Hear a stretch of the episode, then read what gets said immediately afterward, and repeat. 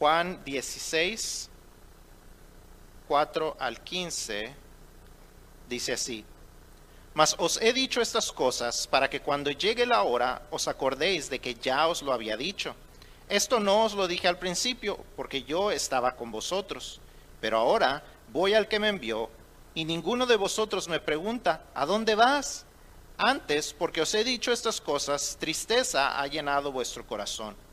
Pero yo os digo la verdad, os conviene que yo me vaya, porque si no me fuere, el consolador no vendría a vosotros, mas si me fuere, os lo enviaré. Y cuando Él venga, convencerá al mundo de pecado, de justicia y de juicio.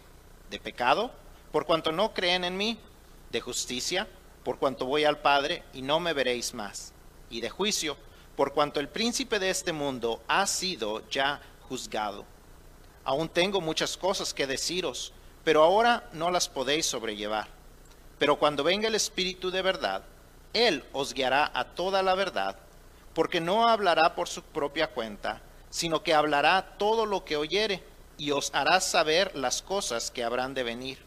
Él me glorificará, porque toma, tomará de lo mío y os lo hará saber todo lo que tiene el Padre es mío, por eso dije que tomará de lo mío y os lo hará saber. Padre Santo, te damos gracias por tu palabra y te damos gracias porque en ella encontramos palabras de vida, palabras de transformación, palabras de seguridad, palabras que confirman que tú estás a nuestro lado. Señor, te pedimos que tu Espíritu Santo esté hablando a nuestras vidas, a nuestros corazones que a través de tu palabra podamos entender lo que tienes para cada uno de nosotros y lo podamos aplicar a nuestras vidas de tal manera que tengamos esas convicciones sobre las cuales podamos vivir y plantar nuestra vida, edificar sobre fundamento firme. Gracias te damos, Señor, y te pedimos, Padre, por nuestros hermanos en Cristo por todo el mundo, que sufren persecución, que en medio de toda esta enfermedad, aún ahí, están sufriendo la persecución y Padre, te pedimos que tú les fortalezcas y que ahí también tu Espíritu Santo se esté manifestando. Porque te lo pedimos, te damos gracias en nombre de Cristo Jesús. Amén. ¿Pueden tomar sus asientos? ¿Alguna vez se ha imaginado qué sería caminar con Jesús?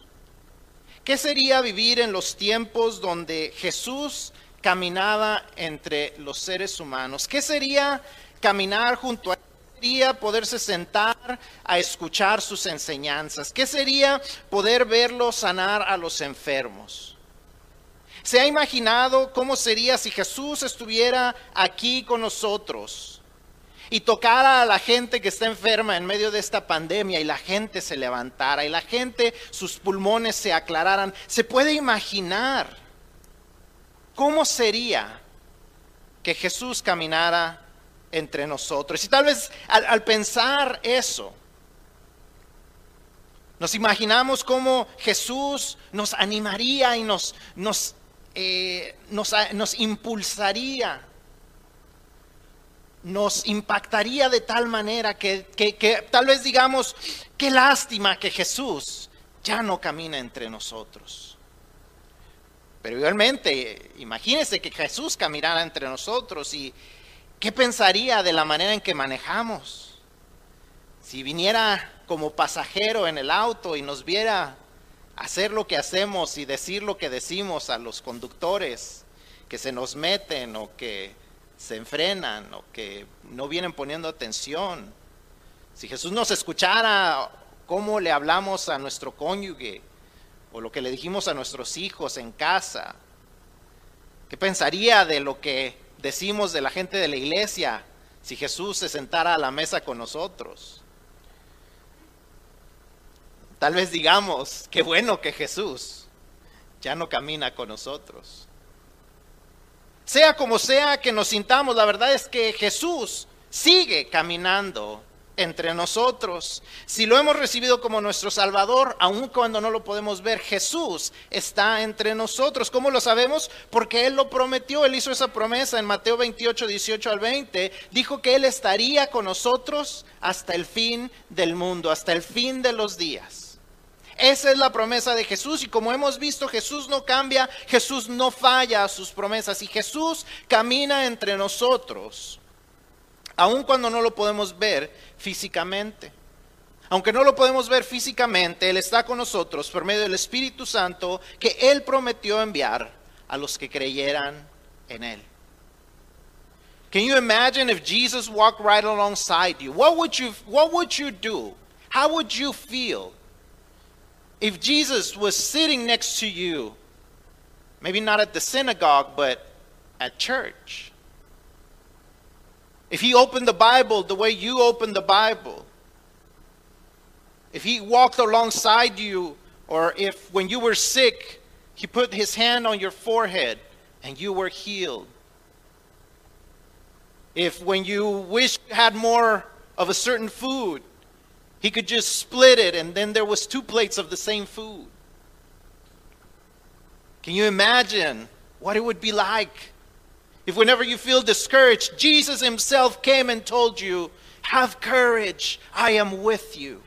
And he was touching your shoulders and he was right there with you whenever you're scared. Maybe you wish, maybe you, it, it makes you want to say, Boy, I wish Jesus was here, right alongside me. But then again, what if Jesus saw the way you treat your parents or your brother or your sister or, you know, other kids? If he saw how you yell back at them whenever you don't like what they do, if Jesus saw you know, the kind of stuff you're watching on TV, if he was sitting right there in the living room playing the, the video games you're playing, would, how would he feel about that? Maybe it makes you want to say, Boy, I'm glad Jesus is not sitting right here with me. But the truth of the matter is, whether we see him or not, Jesus walks with those who have believed in him. Jesus walks alongside those who have believed in him. How do we know? Because he promised to do so. In John, uh, I'm sorry, in Matthew 28, 18 through 20, he makes a promise and he says, I will be with you until the end of days. I will be with you forever and ever. I will walk alongside you. And maybe you're asking yourself, well, where is he? I don't see him. Well, that's why he sent the Holy Spirit so that his presence through the Holy Spirit could be here. That was his promise. That when the Holy Spirit came, that would be his presence with us. That was his promise that he would represent him, that the Holy Spirit would represent him alongside us. El Espíritu Santo es la promesa de parte de Jesús para nosotros, asegurándonos la presencia del Dios vivo en nuestra vida diaria. Él es el consolador prometido que nos acompaña en la vida y nos ayuda en distintas áreas. El Espíritu Santo camina con nosotros. Y eso será lo que vamos a estar estudiando durante las próximas semanas. Vamos a estar hablando acerca de algunas de las cosas del trabajo, de la obra del Espíritu Santo. Y mi oración es que aprendamos a aprovechar el gran regalo que Jesús nos dejó por medio del Espíritu Santo, porque desafortunadamente, aún siendo hijos de Dios, aún siendo cristianos, nos perdemos de muchas bendiciones porque ignoramos que la presencia del Dios vivo está con nosotros. Estamos sellados por la presencia del Dios vivo por medio del Espíritu Santo. Y mi esperanza es que al estudiar esto digamos, wow, me he estado perdiendo de esto, pero desde ahora voy a comenzar a aprovecharlo. See, the Holy Spirit is God's promise for us. It is Jesus promising, I will be with you, and fulfilling that promise. He was the one, the, the Holy Spirit is the one that walks right alongside us. Whether we're having a good time, whether we're going through rough times, whether we're healthy or whether we are sick, He is always those who have believed in Jesus Christ as their Savior.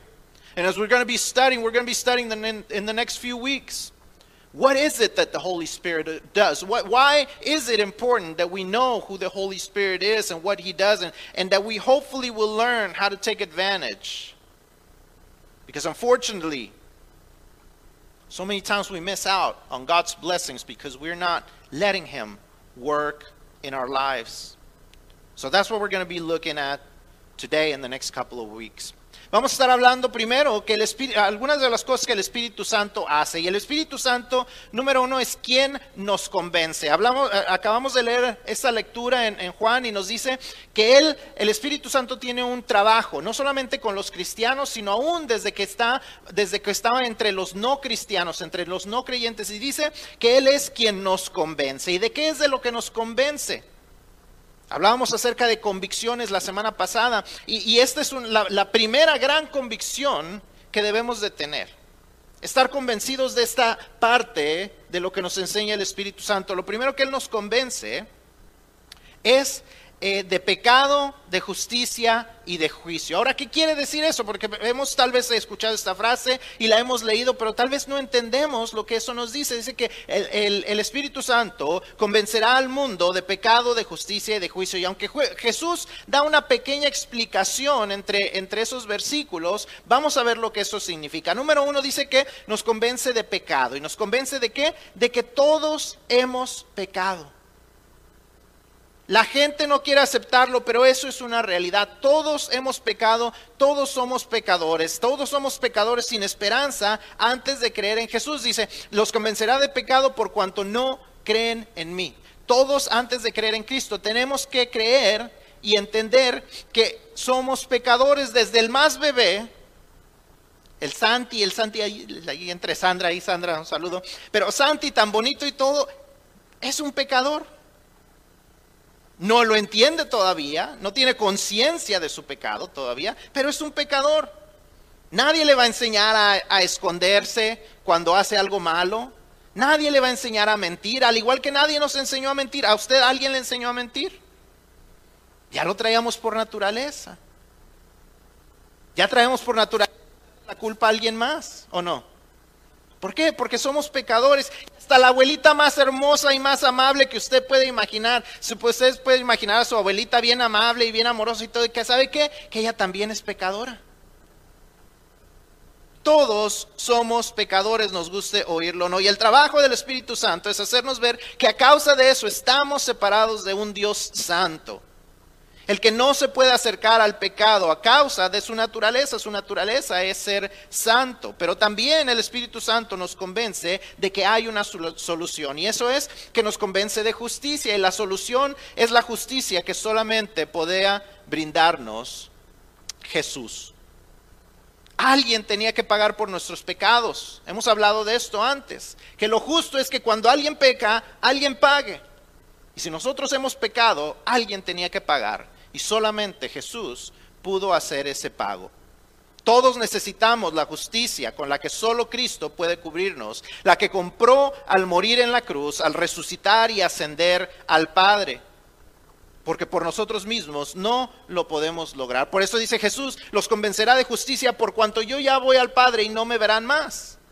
Él sabía que era necesario que Él muriera en la cruz, que Él resucitara y que regresara al Padre, para entonces darnos la justicia que no, no podíamos recibir por nosotros mismos. Y por último dice que nos convence de juicio. El Espíritu Santo nos advierte de las consecuencias de ignorar su mensaje, que seremos juzgados al igual que Satanás ha sido ya juzgado. Dice, y de juicio por cuanto el príncipe de este mundo ha sido ya juzgado. Satanás, que es el príncipe de este mundo, ha sido ya juzgado. Él tiene un lugar en el infierno. Y, el Espíritu Santo nos convence de que ese es el mismo lugar al cual nosotros iremos si seguimos rechazando el regalo de Cristo. Podemos llevarle la contraria al Espíritu Santo, pero no deja de ser verdad. Dice Mateo capítulo 12, 31 y 32. Por tanto os digo, todo pecado y blasfemia será perdonado a los hombres, mas la blasfemia contra el Espíritu, contra el Espíritu no les será perdonada. A cualquiera que dijere alguna palabra contra el Hijo del Hombre, le será perdonado. Pero al que hable contra el Espíritu Santo, no le será perdonado ni en este, ni en este siglo ni en el venidero. Todos nos equivocamos, todos hablamos mal en contra de Dios antes de ser cristianos, todos decíamos y a lo mejor hasta contábamos chistes y hacíamos todo este tipo de cosas. Y dice Jesús, todo ese tipo de cosas puede ser perdonado, pero el que va en contra de lo que dice el Espíritu Santo, el que va en contra de lo que el Espíritu Santo está tratando de convencernos, no será perdonado. No puede ser perdonado el que dice, Espíritu Santo, lo que tú dices eso es una mentira. Nadie puede ser perdonado porque se están perdiendo del regalo que Dios ha enviado. El que le dice al Espíritu lo que el Espíritu dice no es verdad, está condenado al mismo lugar al que está condenado Satanás. Así que es importante hacer una decisión personal de recibir la justicia de Cristo. Y al ya recibir la, justicia de Cristo, como leímos la semana pasada en Efesios 1, 13 y 14, somos sellados por el Espíritu Santo. Tenemos la seguridad de que Él camina con nosotros y Él comienza a manifestarse en nuestras vidas. So, the first thing that we got to know is that, that the Holy Spirit has one job. Even before we are Christians, even before we receive Jesus, He has one job, and it is to convince us that we need to receive Christ. Christ. And he does that by, by teaching us three things. First, he teaches us about um, sin, that we are sinners. He teaches us, convincing us that we are sinners. We are all sinners. You are a sinner. Do you know what a sinner is? Is a person that that does sin. A person who sins is a sinner. Now, how do we know that we are sinners? Have you ever told a lie? Have you ever hurt somebody's feelings? Have you ever taken something that wasn't yours? Have you ever talked back to your parents? Those things, the Bible says, are sins. And if you have sinned, guess what? You're a sinner. We are all sinners, whether we like to admit it or not. Whether we think we are good people, whether we are we think we are nice people, whether we think we are kind people, we are still all sinners. And sinners cannot be with God. We as sinners cannot be with God because God is sinless. He cannot be near sin because he is holy. Means he cannot be close to sin. And so the Holy Spirit's the, the Holy Spirit's job is to tell us you are a sinner and you cannot be close to God. But that's not all his job. He also has a job to say, but there is solution to your problem. And that solution is Jesus. That Jesus brought justice, righteousness for you and I. He made us right before God. See, right now, we're, before we know Christ, we're wrong. We're completely wrong. Everything we do is completely wrong before God. But Jesus makes us right. He, he, he gives us the ability to be right before God, to be exactly the way God wants us to be, because He forgives us, He cleanses us, He transforms our lives, and, and then we can be with a God that cannot be with sinful people because we are now sinless, not because of what we do, but because of what Jesus did on the cross. And then it says that he also convinces us of judgment. And convincing us of judgment means if you keep rejecting Jesus, you are going to be judged and you are going to be punished. You are going to be in the same place that the devil deserves to be, which is hell. So we have a choice to make. We can receive the, the, the righteousness from Jesus to make us that makes us right, or we can be judged like the devil is judged and go to hell. That is a choice that we all, every single individual has to make. And so hopefully you already have made the right decision. But if you haven't, today is the day to make the right decision and say, Jesus, I don't want to go to hell. I want to be saved. I want to go to heaven with you. And that's the decision that you got to be making if you have not made it yet. And because once you receive Jesus, then the Holy Spirit, remember, he told us that when we believe, we read it last week in, in uh, Ephesians chapter 1, 13 and 14. He says, once you have believed, the Holy Spirit comes as a seal that says you have the Holy Spirit and it cannot be removed from you. So that's when the Holy Spirit then starts working in other areas of our lives, and that's what we're going to be studying the next few weeks. Entonces, Vamos a ver algunas de las maneras en que el Espíritu Santo se manifiesta en nuestras vidas cuando ya somos cristianos y las próximas, las próximas semanas vamos a ver algunas otras áreas. Pero primero, el Espíritu Santo es quien nos consuela. Cuando Jesús está hablando con ellos y les dice, miren, les, les estoy diciendo que ya me voy y todo, y lo único que veo es que ustedes se ponen tristes. No preguntan a dónde voy, no preguntan por cuánto tiempo me voy, nomás se ponen tristes. Dice, pero para eso les voy a enviar al consolador para que ustedes no tengan tristeza. La tristeza había venido a los discípulos porque sabían que Jesús partiría de entre ellos pronto. Pero Jesús les asegura que es mejor que Él se vaya para que entonces el consolador venga a hacer su trabajo. Y de igual manera el Espíritu Santo sigue haciendo la misma labor con nosotros. Él sigue siendo el consolador. Él nos sigue consolando cuando las dificultades de este mundo nos hacen sentir abandonados. Cuando, nos, cuando tal vez un inconsciente nos preguntamos, Dios, ¿dónde estás? O Dios, ¿por qué permites que esto esté pasando? El Espíritu Santo, en vez de que nos caiga un rayo por estar de preguntones, el Espíritu Santo viene y nos dice, aquí estoy. Aquí estoy para consolarte. Cuando Satanás trata de mentirnos y convencernos de que Dios nos ha abandonado, el Espíritu Santo nos recuerda que somos hijos de Dios. Romanos 8:16 dice, el Espíritu mismo da testimonio a nuestro espíritu de que somos hijos de Dios. Cuando el Espíritu Santo, eh, perdón, cuando Satanás nos dice, tú no eres hijo de Dios, tú sigues siendo el mismo, tú sigues siendo pecador, el Espíritu Santo viene y nos dice, no es verdad, tú eres hijo de Dios. ¿a quién vamos a escuchar? Por eso es importante tener convicciones, estar convencidos de que hemos recibido a Cristo, estar convencidos de que no estamos solos. Nuestras circunstancias no deben tomar el control de nosotros. Pero esas convicciones solamente se forman al tener el fundamento firme que es la palabra de Dios y tener tanta fe y tanta convicción en ella que estamos dispuestos a obedecerla. Mateo 7, 24, 25 dice, cualquiera pues que me oye estas palabras y las hace, o sea, el que oye, pero también obedece. Le compararé a un hombre prudente que edificó su casa sobre la roca. Descendió lluvia y vinieron ríos y soplaron vientos y golpearon contra aquella casa y no cayó porque estaba fundada sobre la roca. ¿Sobre qué estás fundando tu vida? ¿Sobre, son castillos de arena? De que, ah, sí, eso es lo que dice la palabra de Dios, pero no la obedezco. Porque eso es lo que dice después, si seguimos la lectura, dice, el que oye mis palabras y no las hace, le compararé al que construyó en la arena. Y si usted ha construido alguna vez en la, en la playa un castillo de arena, usted sabe lo que le pasa al castillo de arena. Vienen las olas y se lo lleva. Viene cualquier persona y se tropieza y se lo pisa y se lo destruye. Igual es nuestra vida.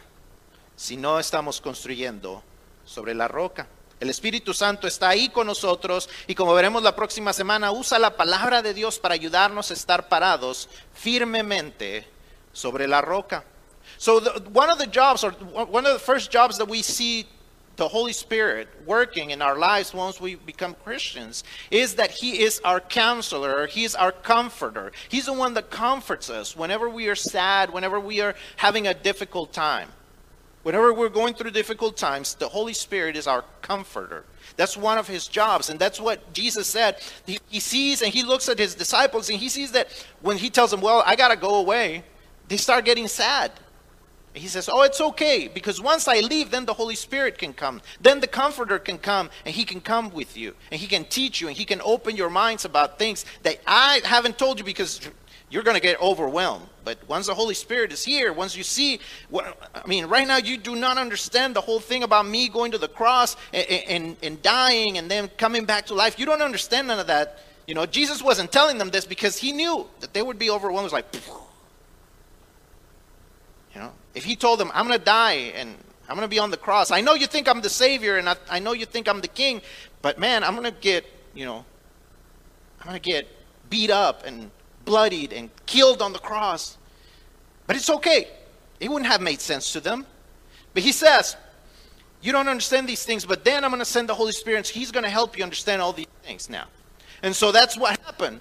So when he dies, he goes on the cross, he dies, he's, he's put in a tomb. Three days later, he comes back to life. Then he, they see him back alive. And then he is, he is with them for, for like a month, like 40 days. He's there with them 40 days. And, and then they see him ascend back to heaven. And, and then they're like, where's he going now? And the angels say, it's okay. It's going to be okay. Remember, he told you he's going to send you the Holy Spirit. And so the Holy Spirit comes to them at 50, at, at 50 days after the resurrection. And then things start making sense like, oh, this is what he meant. This is what he was talking about. And then they were comforted. And then they understood. And then they were telling people, oh, this is the Jesus that we know. This is the Savior. This is, the, this is God Himself that came down and brought salvation to us. It made a whole lot of sense later on. And in the same way, even when we're going through difficult times, that's when the Holy Spirit comes and says, it's okay. It's going to be okay. I'm walking with you. God's taking care of this. That's why Romans 8 16, whenever we think it's like, well, I'm not sure if I'm a, I'm a child of God because things are just going from bad to worse. Romans 8 16 says, For his spirit joins with our spirit to affirm that we are God's children. See, the Holy Spirit says, Hey, it's okay. You receive Jesus. I'm going to be with you. But in order for us to do that, in order for us to understand this, we have to know what the Word of God says. We have to be obedient to what the Word of God says. Matthew 7 24 and 25 says, Anyone who listens to my teaching, this is Jesus talking, anyone who listens to my teaching and follows it is wise, like a person who builds a house on a solid rock. Though the rain comes in torrents and the floodwaters rise and the winds beat against that house, it won't collapse because it is built on bedrock. It is built on a bedrock, it's built on a hard surface. Have you ever built anything on the sand? Have you ever gone to the beach and built a sand castle? And then, you know, it's pretty and everything, but then somebody just kind of walks and trips over it and destroys it. Or you're right by the water and, and, and all of a sudden there's this big wave and takes all of your beautiful castle away. See, that's what Jesus says is like, if you heard my word, if you're at church all the time, but you don't do what I tell you to do, that's what's going to happen with your life. It's going to get destroyed like if you had built it on sand. But if you obey what I tell you, if you obey what I tell you, it's going to be like you built it on a rock, on a solid foundation. And no matter what comes against it, no matter what rain comes against it, no matter what flood waters come against it, you will not fall because you built your life on the solid rock, which is Jesus Christ and his teachings. Lo otro que el Espíritu Santo hace, lo último que vamos a ver de esta semana, es que el Espíritu Santo no solamente es quien nos convence, no solamente es quien nos consuela, sino también es quien nos acompaña. Él es la presencia absoluta y constante de Dios en nuestras vidas en todo tiempo, lugar y circunstancia. Déjame se lo digo otra vez. Él es la presencia absoluta y constante de Dios en nuestras vidas en todo tiempo, lugar y circunstancia. ¿Creemos esto? Porque estas son las convicciones que tenemos que formar en nuestras vidas. Que el Espíritu Santo es la presencia absoluta de Dios con nosotros en todo tiempo, en todo lugar, en toda circunstancia, sin importar dónde estemos, qué edad tengamos, sin importar por qué situación estemos pasando. El Espíritu Santo camina con nosotros, es la presencia absoluta y constante de Dios. Y eso nos debe traer, número uno, seguridad. Esa certeza de que Dios está aquí, como, como dice el canto, tan cierto como el aire que respiramos, como en la, tan cierto como que en la mañana se levanta el sol. Tenemos la seguridad de que Dios no nos abandona en ningún momento, que siempre está con nosotros. Tenemos esa seguridad pero también debe traer a nosotros un anuncio de advertencia. Sí, Dios siempre está con nosotros, pero ¿sabe qué? Dios siempre está con nosotros. Eso debe traer un gran efecto en nuestras vidas, nuestra manera de actuar, nuestra manera de hablar, nuestra manera de pensar. Dios siempre está con nosotros en esos tiempos donde nadie nos ve.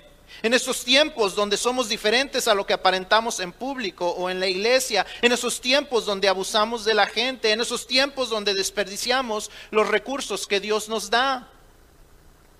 En todo tiempo el Espíritu Santo nos acompaña. Si lo pudiéramos oír de manera audible, ¿qué nos estaría diciendo? Si lo pudiéramos ver físicamente, ¿qué cara le veríamos?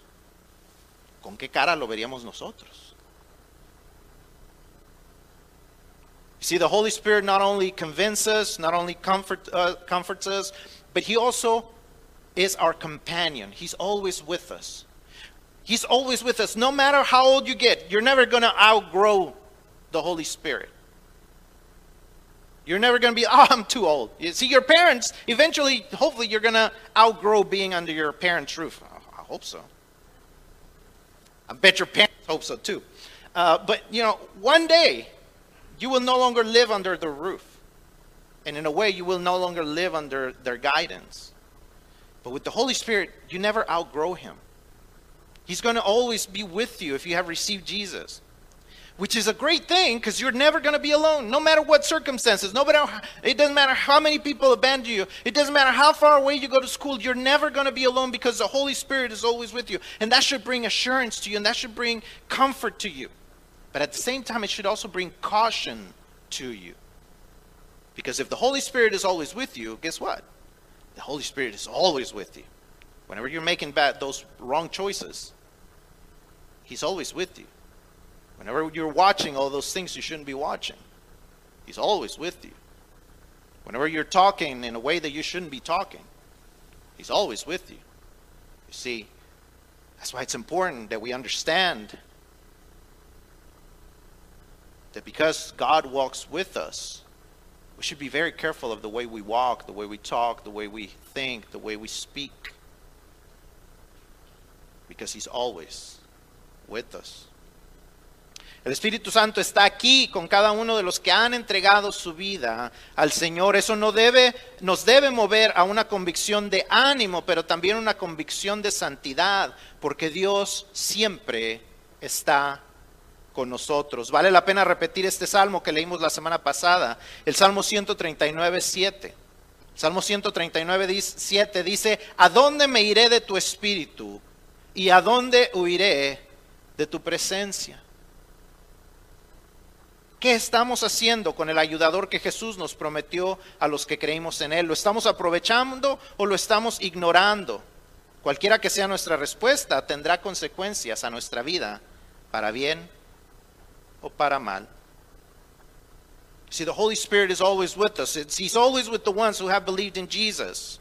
And that should move us to, to be convinced of, of this courage. There should be always this courage because we never walk alone.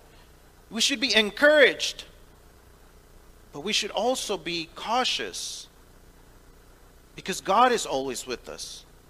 And the way we behave, either it, it either makes him happy or not so much.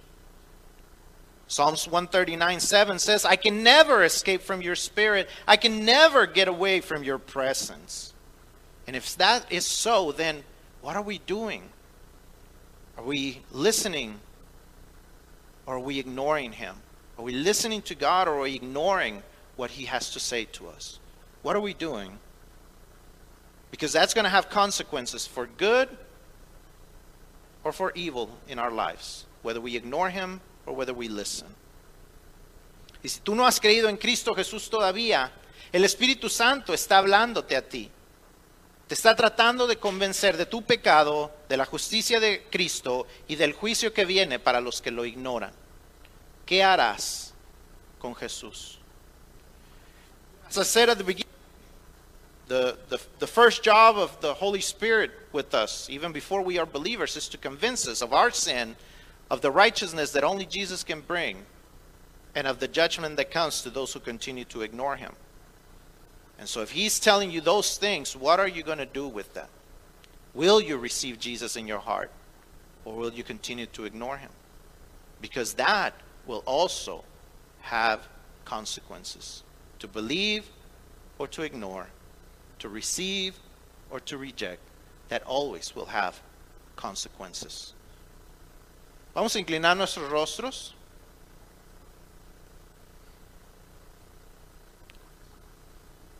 Y este es el tiempo para que nosotros pensemos en nosotros mismos, en, en ver las áreas en que sabemos que el Espíritu Santo nos está hablando para dejarnos transformar. Y es el tiempo de que hagamos compromisos con Él. De igual manera es el tiempo en que si no hemos recibido a Cristo, escuchemos el mensaje del Espíritu Santo para nosotros. If you have not received Jesus in your heart, this is the time to do so. It's, it's, as we continue to study about the Holy Spirit, we're going to continue to see all the good things that He has for us, but, but we cannot enjoy any of that so long as we continue to be set, separated from the God of the universe. And things are not going to get any better. And, and in the long run, there will be eternal punishment for those who continue to ignore Him. So if you have not received Jesus, I want to invite you to make that decision today. I want you to stand up where you are at and make that decision. Si usted no ha hecho esa decisión de recibir a Cristo, hoy le invito a que haga esa decisión ya.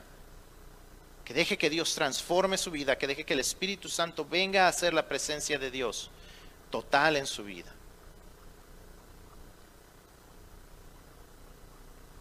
Este es el momento para dejar que Dios transforme nuestras vidas. Para decirle, ya estoy cansado de ignorarte y de, de, que las consecuencias sigan atacando mi vida. Quiero darte el control total.